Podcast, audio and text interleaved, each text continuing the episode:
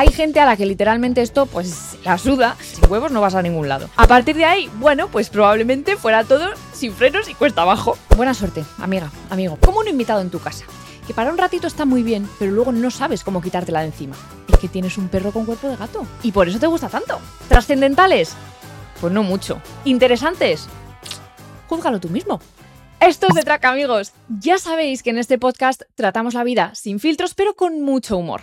En el episodio anterior os hablé de las cosas y personas que me ponen de los nervios y me hizo mucha ilusión sentir que muchos de vosotros os encontrabais totalmente identificados con lo que contaba. Y es que aquí el sentimiento de uno es el sentimiento de muchos. El caso es que para este segundo episodio, y después de haber pasado por una época no solo yo, sino toda España, por una época marcada por las elecciones, posibles reelecciones, debates, etcétera, he pensado, oye, ¿por qué no hacemos un debate de todas aquellas cosas a las que se les da poca importancia, pero que en realidad son más trascendentales de lo que parece? Son temas que si te paras a pensarlo dices, coño, es que salen todas las conversaciones, no hay una conversación en la que no salga, ¡pum!, esto. Y mira, no es política. No vamos a cambiar la vida con estos temas, pero oye, que están presentes en nuestro día a día y hay que hablarlo. Y para eso está Estos de Traca. Empezamos con el primero de uno de los grandes debates de nuestros días, las personas de septiembre y de enero. ¿A qué me refiero con esto? Bueno, pues aquí hay personas que para ellas el año comienza en septiembre en lugar de enero. Y tú te preguntarás, pero si el año comienza en enero, que lo marca el calendario, nos comemos las uvas y de repente catapún, hemos cambiado de año.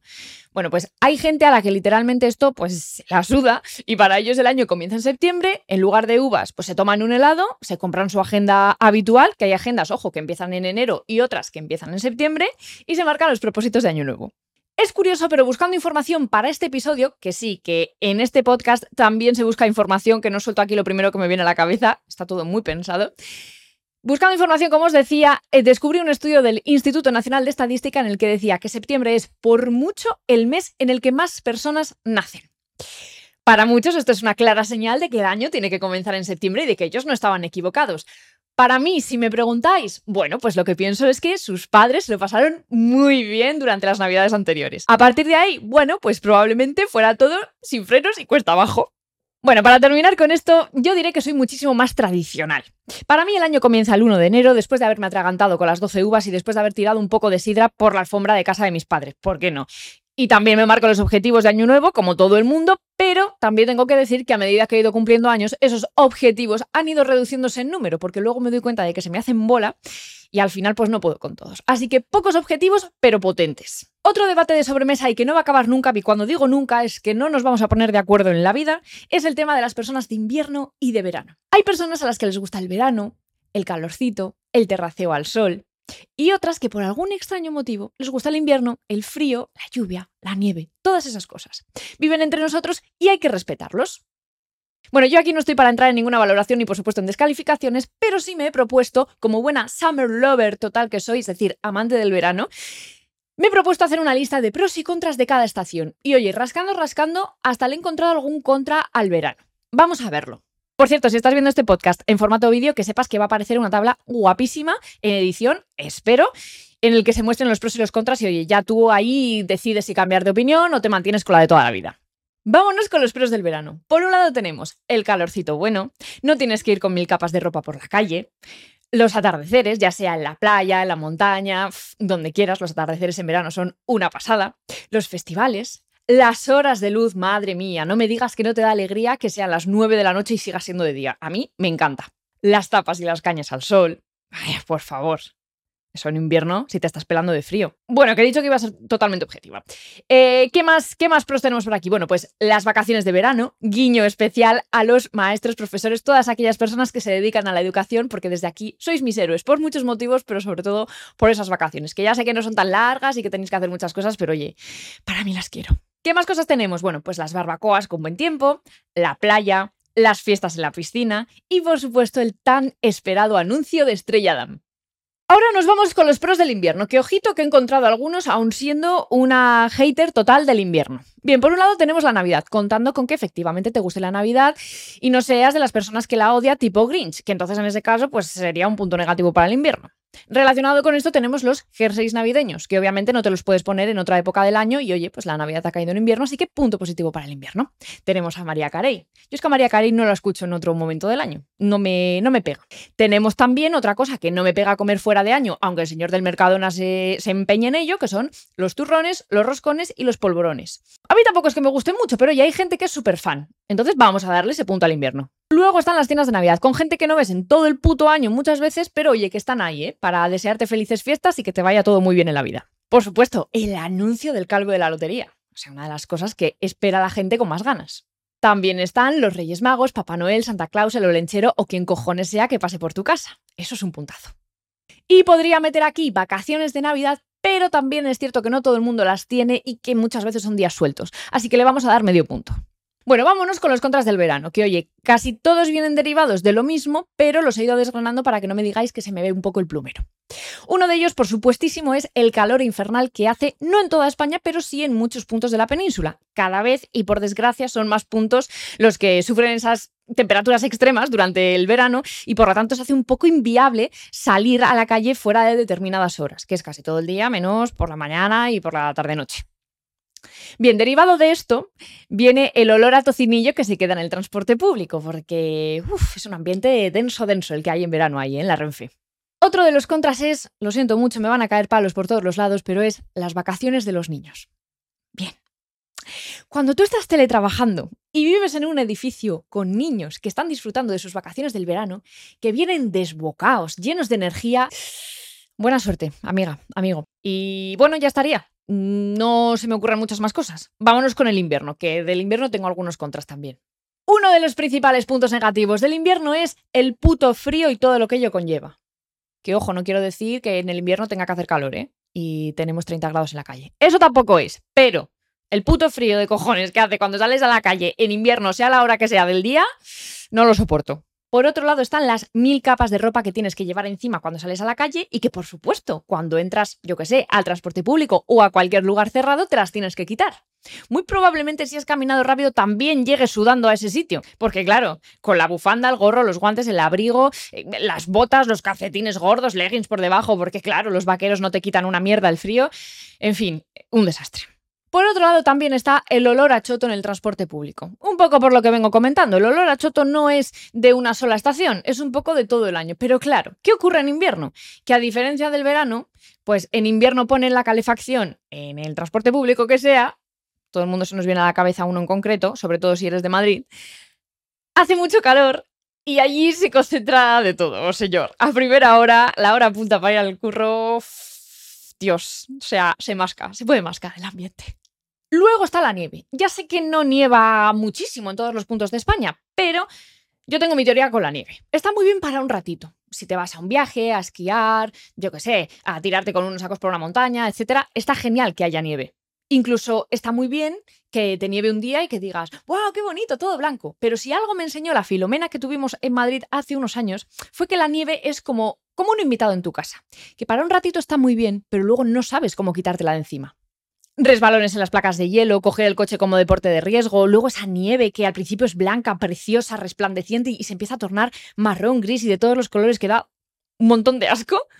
Lo dicho, bonita, pero para un rato. Por otro lado, el tema de la hora. Lo pronto que anochece y el cambio de hora. En días que está nublado, que hace un día así un poco gris, para las 5 de la tarde, si es que te dan ganas ya de empezar a preparar la cena, a cenar, e irte a la cama y ya mañana será otro día. Pero además de estas cosas que os estoy contando, que podréis pensar que son cosas de esta loca, spoiler, no, creo que mucha gente se sentiría identificada con lo que he contado, hay un par de datos científicos que he buscado y que os va a sorprender. O no, porque las personas de invierno ya sabéis lo que hay también. Por un lado, ¿sabéis que existe un trastorno afectivo estacional? Es una depresión que sigue un patrón estacional y que se da en determinadas épocas del año, sobre todo en invierno. ¿Por qué? Pues porque hay menos horas de luz, oscurece antes y tenemos como esa sensación de estar pues más deprimidos, con más hastío, cambios de humor, más ira, cositas del invierno. Y por otro lado, varios estudios han confirmado que en Europa, Estados Unidos y otros países tropicales, las muertes por frío son muchísimo mayores que por calor. Así que... mini punto para el calor. Bueno, pasemos a otro debate que tiene dividida esta nación. La tortilla de patata, ¿con cebolla o sin cebolla? Temazo. Bueno, seguro que acabo de lanzar esta pregunta y tú ya tienes tu veredicto. Pero antes de pasar a mi valoración, que sé que la estáis esperando como agua de mayo, vamos a ver lo que piensa la gente de la calle. Bueno, lo verás o lo escucharás dependiendo de la plataforma desde la que estés disfrutando de este pedazo de podcast. Vamos allá. ¿Tortilla de patata con cebolla o sin? Con cebolla. Sin cebolla. Con cebolla. Con. Con cebolla. Analicemos esta super estadística. De cinco personas, solamente una ha dicho que no le gusta la tortilla con cebolla. Así que no hay más preguntas, señoría. A ver, sé que es cierto que esta muestra es poco o nada relevante, pero si tenemos en cuenta que esas cinco personas han sido elegidas al azar. ¿casualidad? Hmm, Lo dudo. Hay más personas a las que les gusta la tortilla con cebolla que sin cebolla. Ahora bien, ¿qué dice la gente que sabe mucho más que tú y que yo, Maripili, Manolo, del mundo de la cocina? ¿Qué dice acerca de este debate? ¿Con cebolla o sin cebolla? Bueno, pues seguro que te llegaron aquellas declaraciones que hizo no hace mucho el chef David Muñoz, el dueño de restaurantes como Diverso, Rabioso y todos aquellos que acaben en XO, acerca de la tortilla de patatas. Él dijo que la tortilla de patata debía ir sin cebolla, porque le añadía la cebolla un dulzor que no tendría que estar ahí, como que no le pegaba, no le casaba. Él decía que con unos buenos huevos, obviamente sin huevos no vas a ningún lado, con una buena patata y con un buen aceite de oliva, además de sal, se conseguía la tortilla perfecta. También te digo, lo dijo cuando el aceite no estaba a 20.000 euros el litro. En fin, que puede ser que todos estemos equivocados y que la tortilla de patata tenga que ir sin cebolla, pero a mí que no me la quiten. Por favor y gracias. Pasamos a otro gran debate en el que os prometo que no he conseguido que se incline la balanza hacia un lado o hacia el otro. Y es, ¿la que se avecina o aquí no hay quien viva? Para quien me esté escuchando y no sepa de qué cojones estoy hablando. A ver, no sé si en este momento, en este país, eh, alguien no sabe a qué me refiero cuando hablo de la que se avecina y aquí no hay quien viva, pero por si acaso yo os pongo en antecedentes. Aquí no hay quien viva es una serie que se emitió en televisión del 2003 al 2006. Fueron tres años, cinco temporadas y narraba las peripecias de una comunidad de vecinos que vivían en un edificio, en un sitio céntrico, en la calle Desengaño, ¿vale? Entonces estaban ahí, bueno, iban pasando cosas y, y tantas cosas que pasaba ahí de todo, hasta que finalmente, bueno, pues el edificio se iba a tirar, se iban a hacer oficinas y bueno, pues ahí acabó la serie. Bien. El año siguiente, casualidad, ninguna casualidad por supuestísimo, en 2007 se inicia la emisión de La que se avecina. Está creada por los mismos creadores de Aquí no hay quien viva y narra un poco lo mismo. Eh, las diferencias que hay sobre todo es que el edificio en este caso está en el extra radio, en calle Ave del Paraíso, que no saben llegar ni los taxistas, pero en definitiva todo es como muy de lo mismo. Hay muchas tramas que son iguales, los personajes también se repiten, hay otros personajes que estaban en Aquí no hay quien viva, que salen en la que se avecina haciendo otro papel, etc. Entonces las tramas son muy parecidas. Pero, aunque guardan muchas similitudes, siempre ha habido ese pique de ¿a ti qué te gustaba más? Aquí no hay quien viva o la que se avecina. La que se avecina, por cierto, que empezó en el año 2007 y sigue rulando. De hecho, van a sacar en breves la decimotercera temporada. Entonces, ¿la que se avecina o aquí no hay quien viva? Si me preguntas a mí, sinceramente, no lo tengo muy claro, porque al final guardo muchísimo cariño a una y la otra, pues bueno, es parte un poco de mi día a día. Quienes me conocen sabrán que si quiero poner algo de fondo en la tele, simplemente por entretenerme, porque me he visto todos los capítulos 500 veces, pues me pongo la que se avecina. Entonces, en definitiva, si, tengo que elegir, si no tengo posibilidad de quedarme en el punto medio, creo que mi balanza se inclinaría un poquito más hacia la que se avecina. Y os voy a decir por qué. Al final, aquí no hay quien viva me pilló un poco más joven que la que se avecina, me pilló pues con 10 añitos, y la que se avecina, pues al final yo he ido un poco creciendo con esa serie. Entonces, a medida que he ido creciendo, he ido pillando mejor las bromas, las cosas que decían, etc. En fin, que me siento como más en sintonía con esa serie. ¿La que se avecina o aquí no hay quien viva? Escríbemelo en comentarios, en Instagram, en YouTube, en, donde me estés viendo, en, en Spotify. Escríbemelo que yo te leo y hacemos una estadística que no la tiene todavía el INE. Y nos vamos con el último debate. Soy consciente de que hay muchísimos más y de hecho si entráis en mi Instagram he ido preguntando a la gente por la calle porque es que me encanta el salseo y el cotilleo y les he ido preguntando otras cosas de otros debates de esto o lo otro. Entonces lo podéis ir viendo en mi Instagram, esto es de traca.podcast, en cualquier momento. Como os digo, nos vamos con el último debate que nos lleva persiguiendo toda la vida. ¿Perros o gatos? Mirad, yo empiezo sin paños calientes. Perros al poder. O sea, no me vas a comparar la lealtad, el cariño y toda esa entrega que tiene un perro comparado con la independencia y ese carácter tan arisco que tienen los gatos, ¿no? Y hablo en general, porque es un poco así la naturaleza gatuna. Pero habrá mucha gente que me dirá, oye, pues es que mi gato es cariñosísimo, me acompaña a todos los sitios, llora cuando me voy, eh, no sé, mil historias. ¿Qué hacen los perros? Pues mira, Maripili Manolo, es que tienes un perro con cuerpo de gato y por eso te gusta tanto.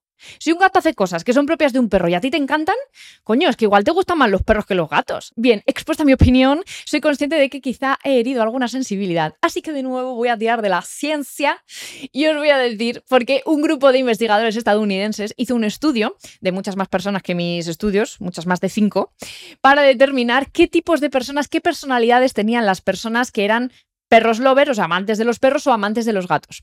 Y os lo resumo en una frase. Básicamente dijeron que se cumplía el tópico de que la gente que le gustaban más los perros eran más sociables y las que les gustaban los gatos eran más independientes. De hecho, tomados en conjunto todos los datos, esto más o menos quedaría así. ¿Te gustan más los gatos? Bueno, pues lo más probable es que seas una persona tímida, solitaria, impersonal, independiente y creativa, que está muy bien.